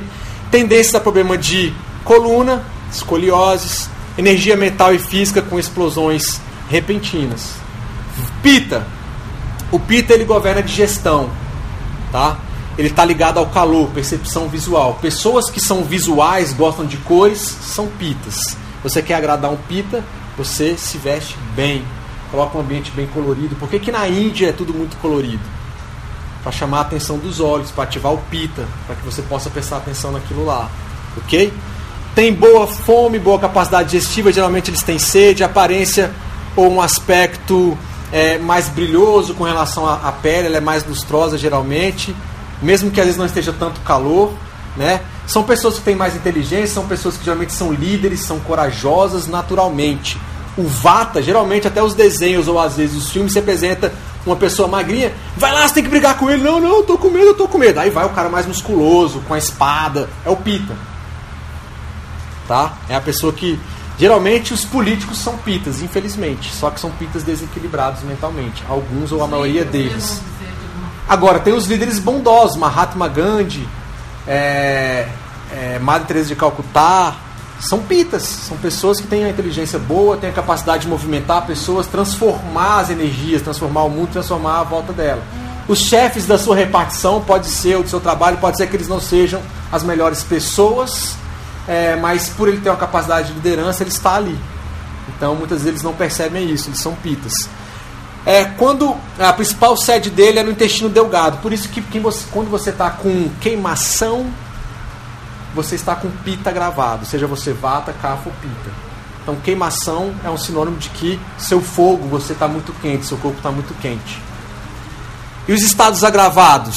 Em excesso, ele causa coloração amarelada nas fezes, né? As urina, a urina também fica mais amarelada, tem problemas de pele quando está agravado, muitas bolinhas, queimações né? Fome e sede excessiva, ardências na hora de urinar ou ardências na hora de urinar são é, si, é, sinais de que o seu pita está agravado. Se você já é pita de natureza, é, pita dominante, você tem uma tendência que aquilo se agrave mais rápido. Então, pimenta para pita é bom? Não. Um coentro é bom, um cominho é bom, um abacaxi doce, geladinho é bom, uma melancia é boa, uma melancia é boa. A gente comeu melancia, né, Davi? Olha os atributos do pita pouco oleoso, ele é penetrante, ele é quente, ele é leve, tem um odor desagradável, muitas vezes transpira bastante. Móvel, mas não agitado. O Pita tem um andar compassado, não é aquele andar meio molengo de qualquer jeito, não. Ele é, você vê que ele tem objetivo até no andar dele é mais firme, assim. Passos de. De vencedor, exatamente. Pessoal, quer dizer que se a pessoa é vata, ela não tem pita? Não, todos temos os três doxas. Às vezes na vida você agrava um dele para conquistar alguma coisa um ou mais deles. A vida é assim, o equilíbrio vai ser assim. As pessoas que têm a constituição mais pita, né, elas têm uma constituição mais mediana, geralmente têm uma boa musculatura sem malhar muito, os, os músculos são desenvolvidos, ao contrário dos vatas. Uma boa circulação, tem vigor e uma resistência mediana, né? O temperamento é empreendedor, eles gostam de desafios, como a gente disse, eles são líderes, ok? São ambiciosos e aí tem que tomar cuidado para não desequilibrar é, são tendentes a uma argumentação, muitas vezes eles explodem. Então, pessoas que explodem gritando, o pita está agravado ou ela já é pita. Mas geralmente, quando você grita, você está com agravação, com desequilíbrio do pita. Quando você está com insônia, você está com desequilíbrio de vata. Não quer dizer que todo mundo que é pita tem que ficar gritando e brigando o tempo todo, mas geralmente o país é tropical, você está em Divinópolis que está quente, você comeu a feijoada e alguém fechou o seu carro, se tiver armado, você mata a pessoa. Entende a ideia? Então por isso que o yoga vai te ajudar você a acalmar esse pita, um pranayama vai ajudar você a acalmar esse pita, as massagens vão ajudar você a acalmar esse pita. Alimentação, uma salada, alimentações mais frias vão ajudar a acalmar esse pita. Tem os horários também de acordar. Os horários de acordar. A gente já vê que o dia não dá pra gente falar tudo aqui, não a gente fica aqui, mas. Para finalizar um pouco aqui, o Dosha Kapha, que é o terceiro Dosha e último Dosha. O Kapha ele está ligado ao alimento mais água e terra, promove estabilidade, lubrificação e, e mantém os fluidos, ligamentos e qualidades tais como paciência. Então, pessoas que têm ligamentos, que têm estabilidade, tanto física quanto mental, têm uma tendência a ser mais Kapha são pessoas mais bondosas. Minas tem um monte de cafinha. Chega aquela avó fala, meu filho, deixa eu te contar uma coisa. Aqui, eu fiz uma broinha pra você. Senta aqui com a vovó, vamos tomar um cafezinho. Vamos... Aí chega aquele pita nervoso, ela, não, sou, para com isso. Vem comer um cadinho aqui, você tá nervoso demais, tá estressado. Aí ela vai lá te dar um abraço, aí o Batinha sente bem. Então assim, mineiro tem muito cafinha, isso é bom pra caramba. A localização geralmente é no tórax, sumiu ali. Geralmente é no tórax, então tudo que é peso e denso, muco. Muco é cafa em excesso. Então, se você comeu muito queijo, quais os atributos de queijo? Frio, pegajoso, denso, pesado. Cafa tem os mesmos atributos. Então ele vai aumentar a cafa, você vai ter mais muco. Você comeu um ah, um monte de queijo no dia anterior à noite, no outro dia você acordou com um monte de catarro na cara. É o cafa que agravou no seu corpo. Algumas pessoas transformam esse cafa para os tecidos adiposos. Por isso que os cafas têm uma tendência maior a sobrepeso e obesidade. Tendência. Não sei se não vai ver, não. Mas o calor das vai ter muito muito. Já observei que se eu ficasse uma semana sem comer três dias, para. Olha só, você falou a palavra retenção. Retenção, líquido é o que? Ele está estático, ele está parado, ele está retido. São atributos o que? De terra e água. Então ele está o que? Você está com cafa acumulado. Você tem que fazer o que? Drenagens, caminhadas, alimentos mais frios, colocar a perna para cima, automassagem, isso aí vai ajudar a estimular essa circulação. Quando, quando o cafa está agravado, o que, que acontece? Ele causa ó, diminuição do fogo digestivo. Possivelmente pessoas que estão com agravação de cafa sente aqui às vezes uma dor, um peso, não digeriu bem aquela comida. O acne, o fogo digestivo está parado, tá? Sente náusea, a pessoa está mais letárgica, peso na cabeça, às vezes dá um calafrio, né? Lacidão nos membros, tosse com muco, tosse seca é vata, tá seco. Tosse com muco é cafa, tá pesado, tem muita coisa no tórax ou aqui. Sinusite geralmente tem uma fase cafa vata. Quando a meleca, o muco está saindo, é a fase cafa da doença. Como secou e aí começou a dar infecção, é a fase vata da doença, tá mais frio. Um hábito que me ativou muito meu pita é água morna de manhã com limão de jejum. Isso, isso tá mais a questão da água morna com limão, né? Assim, tá, é, tá na moda. Isso ele ajuda a fazer ativar o, na verdade, o pita, que na verdade é mais o agni, o fogo digestivo. A ideia do Ayurveda é, se você não digere bem o que você come, você vai ficar doente. Ponto final. Ponto final. A gente não discute mais nada. Se você não faz eliminações intestinais todos os dias, você está doente. Ponto final. E a partir daí, de onde a doença vem então? Daqui ela não digere bem, vira biotoxinas, seu sistema circulatório vai pegar esse monte de coisa que não foi digerida, jogar para o seu corpo. Se você é pita mais quente, vai dar hipertensão, vai dar infarto, vai dar um aneurisma. Se você é mais cafo, vai dar sobrepeso, vai dar o diabetes. Se você é mais vata, aquilo lá vai para os nervos, vai dar é, é, fibromialgia, aquilo vai dar ansiedade, aquilo vai dar é, aquela lá esclerose múltipla num nível muito extremo, por exemplo. Então, para o Ayurveda a visão é essa. Começa na sua capacidade digestiva e no que você come. Ok? Bom, eu acho que é, com isso aqui a gente vai falar um pouco. Eu ia dar só mais alguns exemplos. O que eu queria falar, só para a gente encerrar um pouco, é sobre a questão da alimentação, né? Hipócrates já dizia lá, né, que teu alimento seja o teu remédio, que teu remédio seja o teu alimento. E o Ayurveda fala disso há 5 mil anos atrás. Aqueles atributos que a gente falou, se você entender como está o seu corpo hoje, por exemplo, hoje eu comi uma lasanha ontem, hoje de manhã eu estava pesado, não senti fome no café da manhã, fui comer um pouco mais tarde, a fome começou a aparecer. Fome é diferente de vontade de comer. Vontade de comer é quando você tem assim, tô com fome, eu tenho salada e um, e um bife, tá bom, vou comer. Eu tenho macarrão, tá bom, vou comer. Você come o que tiver na sua frente, que você está com fome, não que aquilo seja a melhor coisa para você. Vontade de comer é. Eu tenho aqui um macarrão. Ah, não, mas sabe o que que é? Eu queria uma parmegiana com uma fritas. Não, você está com desejo de comer alguma coisa. Você não está com fome de verdade. Mas sabe o que é? Tem tanto tempo que eu não como isso? Tudo bem, você pode até ir lá comer o que você está com vontade. Mas não é fome. Ah, mas eu estou com fome e vou comer aquilo. Ok. Se a sua capacidade digestiva estiver boa para você digerir aquilo e eliminar depois, para não ficar no seu corpo espalhar, você ficar doente, você pode até comer. Então, assim, independente de você, por isso que eu falei antes de você saber o seu dosha, lembre dos atributos e vê como é que está o seu agni, a sua capacidade de digestão. Aquele ditado, café da manhã de rei, almoço de príncipe e lanche da noite ou janta do, de, de mendigo, não sei como é que era lá o ditado, ele está errado. O seu café da manhã é de mendigo ou quem não tem fome, ou quem não come nada. O seu almoço sim é a principal refeição do dia. Porque o Agni, o seu fogo digestivo, ele vai seguir por analogia, e aí tem várias outras explicações, o Sol, assim como o girassol segue o Sol por magnetismo, a nossa capacidade digestiva também. Geralmente, a sua fome maior é no almoço, ou deveria ser. Então, o almoço deve ser a sua maior refeição daquele dia. Porque é o momento apropriado para você ter mais tempo para digerir antes de dormir. E não quando você acorda. Você acabou de sair de um período de hibernação de várias horas, você não digeriu nada, não comeu nada, você talvez fez a sua eliminação intestinal pela manhã, se você não fez é preocupante, e você ainda vai lá, a pessoa acorda, não fez cocô, falar assim de uma forma bem nossa aqui, não fez cocô, e vai lá e bate um belo café da manhã, que tem muito queijo, muito pão, muito café, muito açúcar e mistura. Mas eu tô pagando o resort, ué. Eu vou comer até eu morrer. Aí você não digeriu a comida da, da noite passada, jogou mais comida, o seu fogo, imagina uma lareira aqui, um foguinho, imagina. Um dragãozinho. Ele, você abafou ele. E de manhã você não eliminou nada, tem comida aqui ainda para digerir. Você jogou mais comida. Chega no almoço, ele está querendo começar a crescer porque o sol estimula isso, as enzimas e todo aquele processo digestivo da anatomia está corretíssimo. Quer digerir aquilo e você vai lá e tá com a carajé rosa lá. E aí ele está digerindo. E nisso aí você faz durante 5, 10, 15, 20 anos. Seu corpo está todo intoxicado.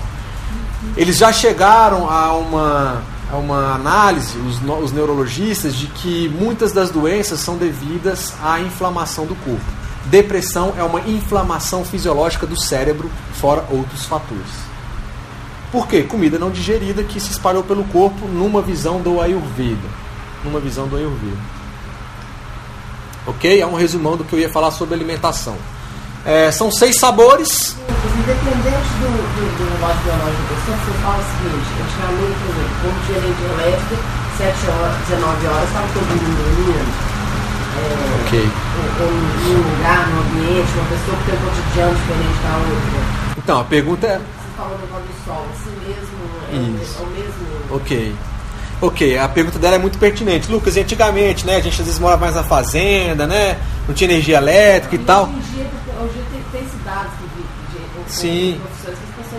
Sim, que vive num- numa situação mais como antigamente, não tem tanto estímulo, né? O sol. Então, o Ayurveda, ele é massacrante no sentido de ele trazer realidade pra gente, pra gente e alta responsabilidade de chegar ao extremo assim, ó, eu não quero saber o que você faz em qual época você está, se tem celular, internet ou não, ou se você está na idade das pedras.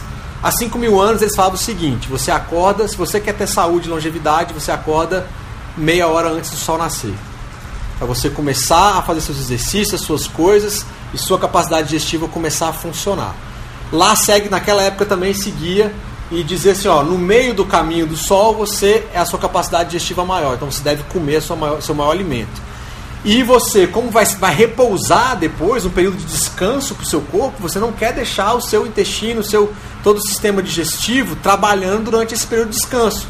Isso pode gerar o quê? Insônia, porque está tirando um lugar que era para estar oxigenando o cérebro, talvez fazendo outras coisas, descansando o músculo, reconstituindo um monte de coisa, mas o sangue está aqui trabalhando e chacoalhando e fazendo um monte de coisa, passando depois por um tubo de 7 metros. Então, por isso que eles falam, à noite você come menos. Nem sempre a gente faz isso. Então, independente da época, o Ayurveda fala isso, isso é até hoje. Por isso que o Ayurveda fala, ó, você pode lanchar à noite, mas uma coisa que seja o quê? Mais leve. Eu fui na Índia, na grande, a, na grande maioria dos lugares que a gente foi que prega o Ayurveda, é uma sopa ou nada.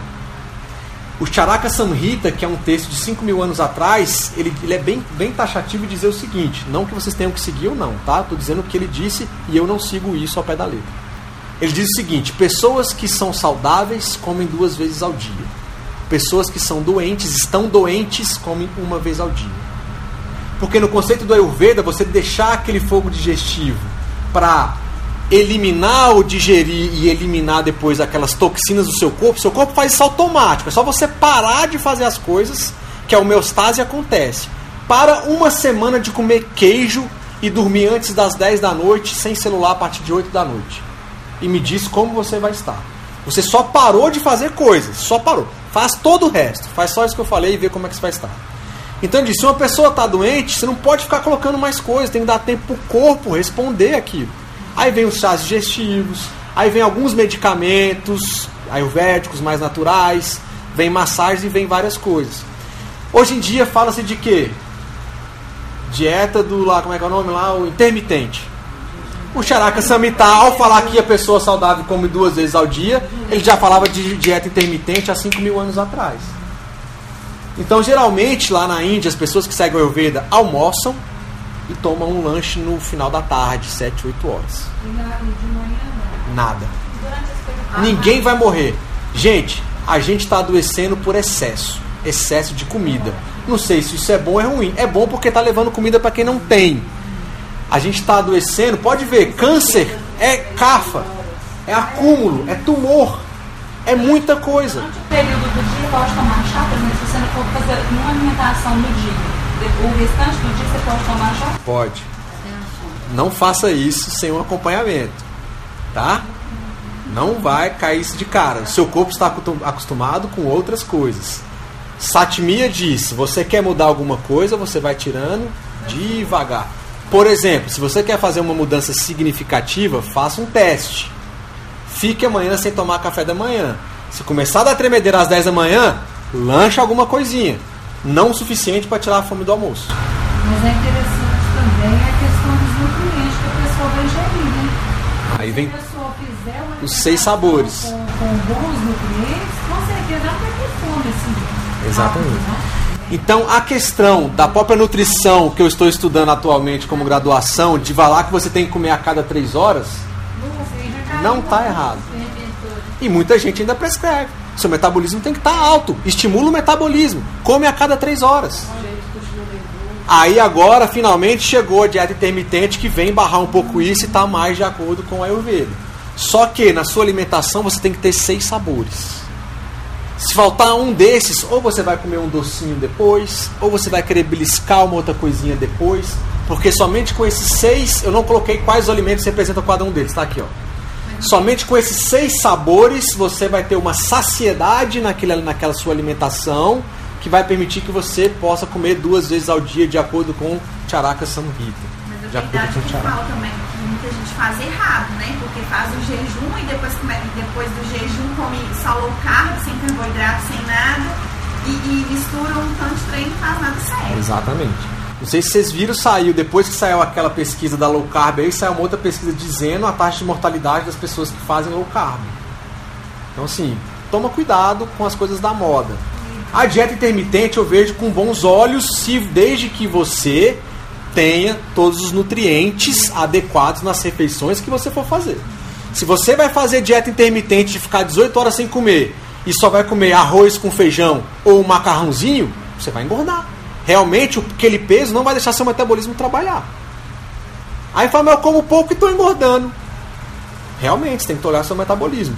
Às vezes o Ayurveda prega mais de duas alimentações por dia em alguns aspectos. Com chás, com algumas especiarias, com algumas massagens e outras coisas. Mas até o detox, eles falam que a gente tem que fazer a nutrição primeiro do corpo, depois a começar os detox. O Ayurveda você nunca faz uma dieta sem antes fazer o que a gente chama de chamana, pacificação do corpo. Esse chamana, existem vários tipos. É você ficar uma semana se alimentando somente de uma coisa sempre que te der fome. É tipo aquele da maçã. Não, a gente não usa só frutas. É mais. Ele é doloroso no começo, mas ele é um desintoxicante. Depois que você faz isso, você entra numa dieta Ayurveda. Então, quando eu atendo com Ayurveda, eu nunca faço, prescrevo alguma coisa sem a pessoa ter passado por essa prova de fogo. Por isso que o Ayurveda não é difundido, porque ele precisa de autorresponsabilidade. Ah, não, Lucas, vai me dar pra comer um tipo de coisa durante sete dias. Tô fora. Ok, tá fora. Não, é Não, aí varia muito. Eu não vou falar pra vocês, pra vocês não pegarem e querer fazer é, de cada organismo. Lembra dos atributos? Se você é uma pessoa que está mais leve, mais não sei o que, eu tenho que adequar essa coisa para que você não fique mais leve ainda. Se você está mais pesado, mais nervoso, mais quente, eu vou usar atributos e alimentos com atributos que não vão agravar e vão manter o seu equilíbrio. Nada é bom para todo mundo o tempo todo. O Ayurveda ele vai olhar para o Renato de uma forma, ah, mas eu nasci no mesmo dia, o meu signo é igual ao do Renato, eu trabalho no mesmo lugar do Renato, a profissão é a mesma do Renato, trabalho... você é diferente. Eu tenho o mesmo peso que o Renato, você é diferente. Não precisa ser médico ou filósofo para descobrir isso. É, tem gente que não gosta de tomar água, né? Então, assim, foi o que eu falei. O Ayurveda ele prega autorresponsabilidade. Você tem que se empoderar. Não está na moda o empoderamento feminino. Então tem que ser empoderamento feminino e masculino. Independente do sexo. Você tem que se empoderar como ser humano. Como um, um ser que está aprendendo num corpo físico, que tem corpo físico para cuidar, mente e espiritual também. À sua maneira. O Ayurveda dá algumas flexibilidades, ele não é tão carrasco assim. Já consigo ficar vários dias sem café da manhã, já fiz essa dieta dos cinco dias, já fiz um monte de coisas. E aí você vai vendo como você se comporta perante a isso. Eu estou de férias, principalmente eu estou matando o Ayurveda e, enfim. é, enfim, acontece, ninguém é perfeito e isso é uma mudança mental. Você está há 40 anos fazendo a mesma coisa. Ah, Lucas, eu quero emagrecer 15 quilos até amanhã, tá bom? Até semana que vem. Ah, mas está há 40 anos desse jeito? Ah, então eu vou tomar aquela cápsula. Tudo bem, se você tiver um câncer daqui a uns 10 anos, não vem cobrar, nem falar que foi o Ayurveda ou foi qualquer outra coisa, menos o Ayurveda. Então, se empoderar não é fácil. Requer energia, requer você ter resiliência mental, requer você ter uma atitude perante a outra. É o que a gente chama dinacharya, estilo de vida. É um estilo de vida, o Ayurveda tem uma lista de estilo de vida que é um saco e quando você olha, você fala, tô fora. Tô fora. Mas se você seguir, aí é da mesma forma ele fala, são 50 coisas, escolhe duas.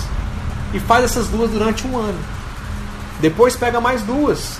Porque se você está com 30 anos, expectativa de vida é de 85, você vai chegar nessas coisas vai melhorar sua expectativa de vida e sua qualidade de vida até o final da sua vida. Ok? A gente parou na parte de alimentação, deu uma hora e meia, tá bom. É, tinha toda uma parte, eu acho, fa para falar que eu coloquei sobre mantras, sobre meditação, que vai impactar na alimentação e vice-versa, mas eu acho que ia se estender demais. Melhor parte, né? É, e aí eu acho que segunda parte, parte 2. Então assim, pessoal, é isso. Ó, eu ia falar do Agni, o fogo digestivo, que é a capacidade digestiva só. Ah, uma receitinha bacana para quem está assistindo um pouco pesado, é o que a gente chama de panaceia de gengibre. Ela é boa para você voltar com seu Agni, ela é boa em caso de gripe, resfriado, enjoo. É, para idosos que estão às vezes desidratados, ela é boa também. A receita é ó, 3 colheres de sopa de suco de limão, 5 colheres de chá de açúcar mascavo. Lucas, pode o cristal? Não. Pode qualquer outra coisa? Não. Eu tenho diabetes, tiro o açúcar.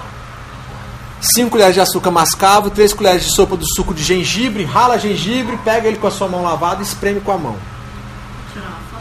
Pode, claro. E uma colher de chá de sal de rocha ou sal marinho. Tá? É, misture bem os ingredientes. Essa é uma panaceia que a gente faz, a gente brinca, né? Que é uma panaceia.